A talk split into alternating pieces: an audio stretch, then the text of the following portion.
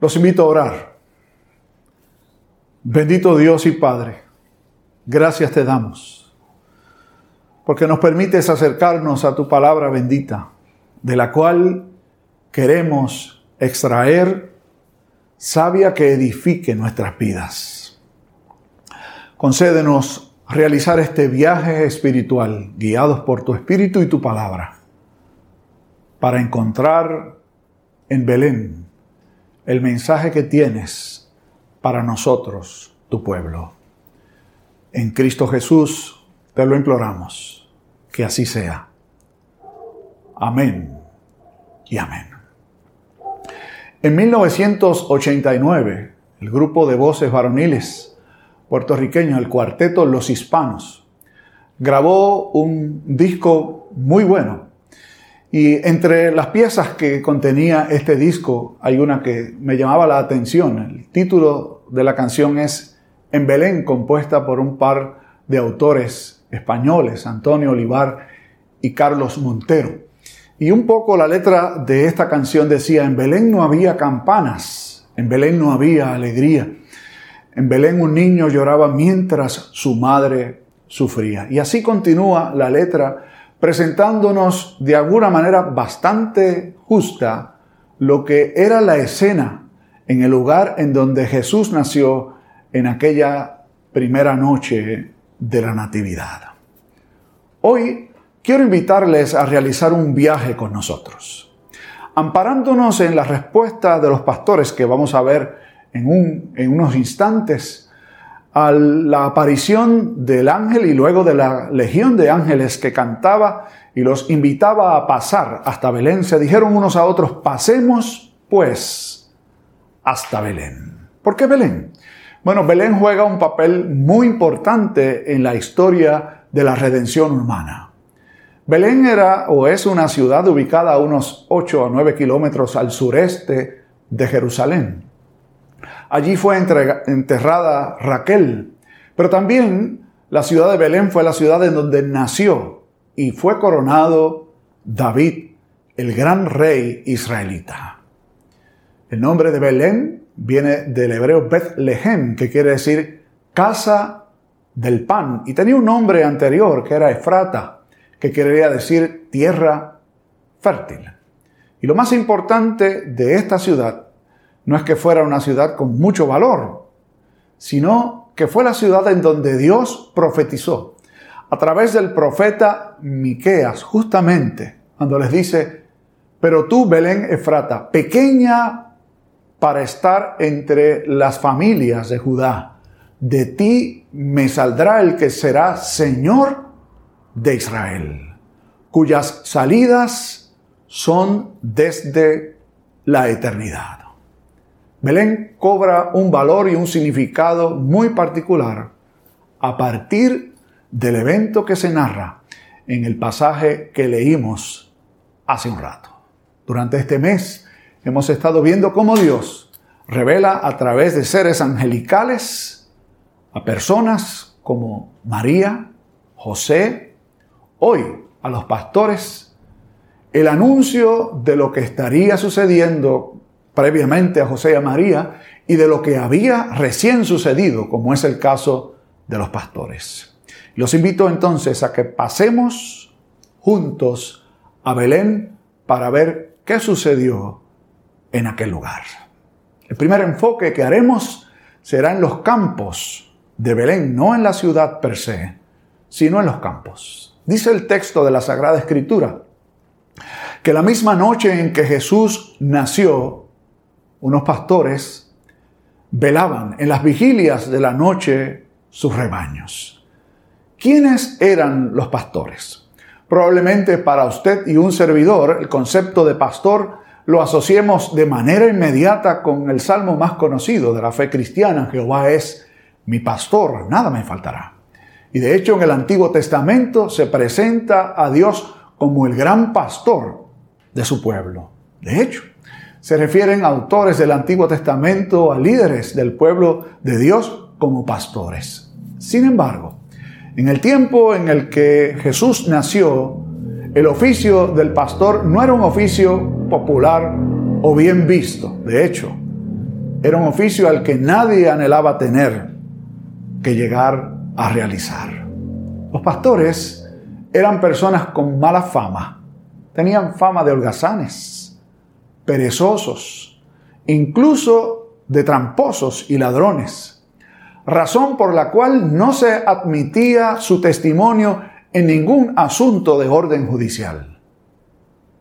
Y a esta gente, justamente a un grupo de estas personas, la noche en que Jesús nació, Él envía este anuncio maravilloso. Enviar anuncios importantes sobre el nacimiento de los que habrían de ocupar un lugar real, es decir, un lugar en el trono. En aquel entonces era bastante común, pero estos se realizaban en forma de poesía o canción y se realizaban en palacios. Lucas nos presenta, inspirado por el Espíritu Santo de Dios, el anuncio que Dios decide realizar sobre el nacimiento del que será el Rey, el Salvador, el Mesías y el Señor. ¿A quiénes? A un grupo de personas en, que, en quienes muy, pocas, muy pocos podían confiar. Sin embargo, a ellos Dios quiso escoger, invitar y eventualmente guiar. Imagínense ustedes esta escena. Una noche común y corriente, velando en las vigilias de la noche a un grupo de ovejas que debían estar congregadas en un lugar para protegerles de los peligros de la noche. Y un grupo quizás no muy grande de pastores haciéndose turnos para las vigilias, cuando de repente aparece un ser angelical. Y dice el texto de la Sagrada Escritura que los rodeó de resplandor y todos los pastores que estaban allí reaccionaron de la misma manera en que lo hizo María y que lo hizo José cuando un ser angelical se les apareció. Respondieron llenos de temor. Y la respuesta del ángel fue tal como María y con José no temáis. Y en este caso viene el anuncio y la interpretación de lo que estaba sucediendo esa noche a gente que ni siquiera lo esperaba. No temáis, le dijo el ángel, porque os doy nuevas de gran gozo, es decir, les traigo una buena noticia que será para todo el pueblo, que ha nacido hoy que os ha nacido hoy en la ciudad de David un Salvador que es Cristo el Señor. Quisiera que nos detuviéramos solo unos instantes para mirar este anuncio maravilloso que nunca jamás se había hecho y que nunca jamás se volverá a hacer. Os ha nacido, es decir, ha nacido para ustedes, le dice el ser angelical a los pastores. ¿Cuándo? Hoy justamente. ¿En qué lugar? En la ciudad de David, es decir, Belén. Desde allí se empieza a enfocar que quien ha nacido no es cualquier persona. Jesús es de la familia de David. De hecho, Jesús es el cumplimiento que se hace a David y a los suyos, de que de su raíz habrá de nacer aquel que será Rey del pueblo de Dios.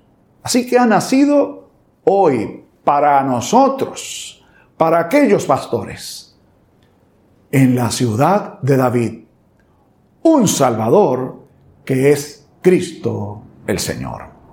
Usualmente cuando los políticos anunciaban el nacimiento de un hijo que habría de heredar eventualmente el trono, se miraban como una persona que traería salvación, es decir, traería bienestar al imperio o a la nación que fuese.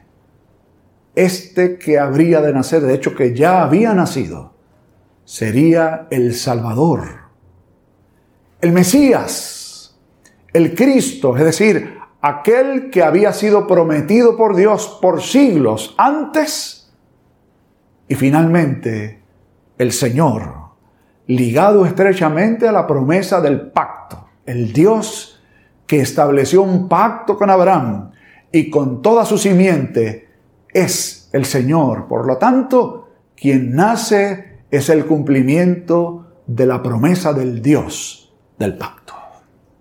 Y mientras ellos reaccionaban a esta aparición y a este mensaje, repentinamente dice el texto bíblico, que apareció un ejército, literalmente una legión es un ejército. ¿Y por qué Dios tendría que enviar un ejército? Para confirmar el anuncio que se acababa de hacer. Cuando nosotros pensamos en un ejército, pensamos en fuerza militar y de alguna forma imposición. Pero escuchen el cántico de esta legión o, ejército de ángeles. Gloria a Dios en las alturas y en la tierra paz, buena voluntad para con los hombres. Gloria a Dios en las alturas y en la tierra paz. Ven el símbolo dual, arriba Dios y en las alturas, abajo en la tierra a los hombres paz. Un anuncio que seguramente no podía ser bien comprendido aún. Sin embargo, tuvo el efecto necesario. Inmediatamente que terminaron de entonar esta alabanza, los ángeles se fueron de los pastores, así dice el texto bíblico. Y una vez se hubieron ido, se dijeron unos a otros, pasemos. Literalmente dice, atravesemos, pues, hasta Belén, lo que implica una decisión que tenía un carácter importantísimo que implicaba una decisión de dejar atrás algo. Atravesemos. Implicaba también que no era un lugar que estaba exactamente muy cerca de donde ellos estaban. Probablemente, físicamente hablando, tendrían que atravesar algún camino que no era un camino fácil de llevar, particularmente en la noche. ¿Qué habría sucedido con aquellos hombres? Que el efecto fue tan y tan transformador pasemos, atravesemos, pues, hasta Belén para ver esto que se nos ha dicho, esto que el Señor nos ha hablado. Y luego dice que apresuradamente salieron y fueron para ver lo que el Señor les había anunciado. Importante destacar el hecho que parte del mensaje les dio contenía una señal. Les dijo, esto os servirá de señal. Hallaréis al niño envuelto en pañales y acostado en un pesebre. Así que salieron presurosos con el anuncio para encontrar la señal. La implicación es que no encontraron de manera inmediata a María, a José y al niño, que implicó una búsqueda. Pero no sería común encontrar a un niño acostado en un pajar, es decir, en un pesebre.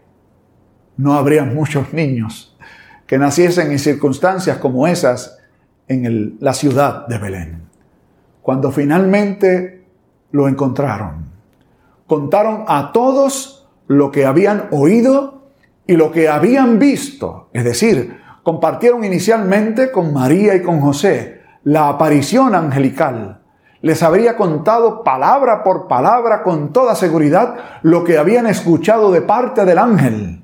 Recuerden ustedes que Lucas escribe este Evangelio con la información que recopiló luego de un proceso de investigación. Y uno puede suponer que seguramente la fuente principal para poder escribir este texto, aparte del Espíritu Santo, obviamente, serían los testigos. María, que fue parte de la iglesia del primer siglo, con quien Lucas compartió y tal vez algún otro testigo de este evento. Palabra por palabra. Y dice el texto bíblico que todos se maravillaron al ver y al escuchar lo que los pastores les contaban. Y María guardaba, es decir, meditaba en su corazón todas estas cosas. Y los pastores regresaron dando gloria a Dios por lo que les había sucedido. ¿Recuerdan ustedes? Cuando hablábamos acerca de cuál era el rol del pastor, cuál era la imagen que los pastores tenían y destacábamos el hecho de que no se admitía su testimonio en procesos judiciales. Qué interesante. Dios decide escogerlos a ellos para que sean sus testigos, aquellos en quienes pocos podían confiar. Se convierten en los testigos principales del Señor para este hermoso, maravilloso y transformador mensaje. Pasemos, pues, hasta Belén, se dijeron ellos. Y hoy los invitamos a ustedes que pasáramos hasta Belén para ver todo esto que el Señor nos había prometido y que había cumplido. No fueron muchos los testigos de lo que sucedió en Belén. De hecho, todos los que fueron parte de esta historia fueron escogidos por Dios, invitados por Dios y guiados por Dios. Tomemos en primera instancia a José y a María, por razones obvias. Fueron los escogidos de Dios. María para que cargara en su vientre al Salvador del mundo, José para que fuera acogiera a María como su esposa y fuera el padre adoptante de Jesús. ¿Cómo llegan hasta Belén? Llegan por un asunto familiar, ciertamente, porque se había promulgado un edicto en donde todas las familias tenían que ir a su lugar de origen. Así que Dios guió a José y a María en el contexto de una familia. Guió y veremos la semana próxima a los magos desde Oriente a través de su proceso de estudio de los astros. Dios utiliza eso justamente para guiarlos hasta Belén, aunque llegarían un poco más tarde. Y hoy hemos visto cómo el Señor utiliza a unos pastores, les informa y los guía, los lleva hasta Belén. Entre el año 1960 hasta el 66, en la pelota norteamericana, hubo un robador de bases que todos los años fue el campeón de bases robadas en la Liga Nacional. Su nombre era Maury Wills. Y todos pueden recordar, particularmente los que son amantes del deporte, los que son fanáticos de los Dodgers de Los Ángeles, la figura de Maury Wills. Él ostentó el récord de bases robadas por un tiempo y de hecho durante todos esos años fue el campeón de bases robadas. Sin embargo, es probable que pocos sepan que además del récord que él implantó, que fue de 104 bases robadas en uno de esos años, él también implantó un récord no muy agradable. En uno de esos años fue atrapado 31 veces tratando de robar bases. Y ese récord nada agradable obviamente está opacado por los récords positivos que Maury Wills ostentó. ¿Qué podemos aprender de esto? Bueno, que uno puede intentar muchas veces, esforzarse muchas veces, ir en una búsqueda muchas veces, pero siempre teniendo en cuenta la expectativa de poder lograrlo. Pasemos pues hasta Belén. En esta época de celebración, de gozo, de festividad, yo les lanzo un reto. Vayamos a Belén y encontremos allí lo que Dios nos ha querido revelar, que ha nacido el Rey de Israel, que ha nacido el Salvador, que ha nacido el Mesías, que ha nacido el Señor, para que nos encontremos con Él y regresemos como aquellos pastores, dando gloria a Dios y contando las maravillas de lo que Dios ha hecho por tu salud espiritual. Que así nos ayude Él. Amén y amén. Padre, te damos muchas gracias porque quisiste revelarle a estos pastores el anuncio del nacimiento de tu Hijo Jesús, nuestro Salvador. Gracias porque los moviste para salir de aquel lugar, para buscar al que había nacido, para comprobar lo que habían escuchado y visto. Hoy te pedimos que a nosotros nos muevas también en un ejercicio diario, pero hoy muy particularmente, a ir hasta Belén para encontrarnos no con lo que esperamos, sino con lo que tú tienes dispuesto para nosotros que sea capaz de transformar nuestras vidas. En el nombre de Jesús te lo imploramos. Amén y amén.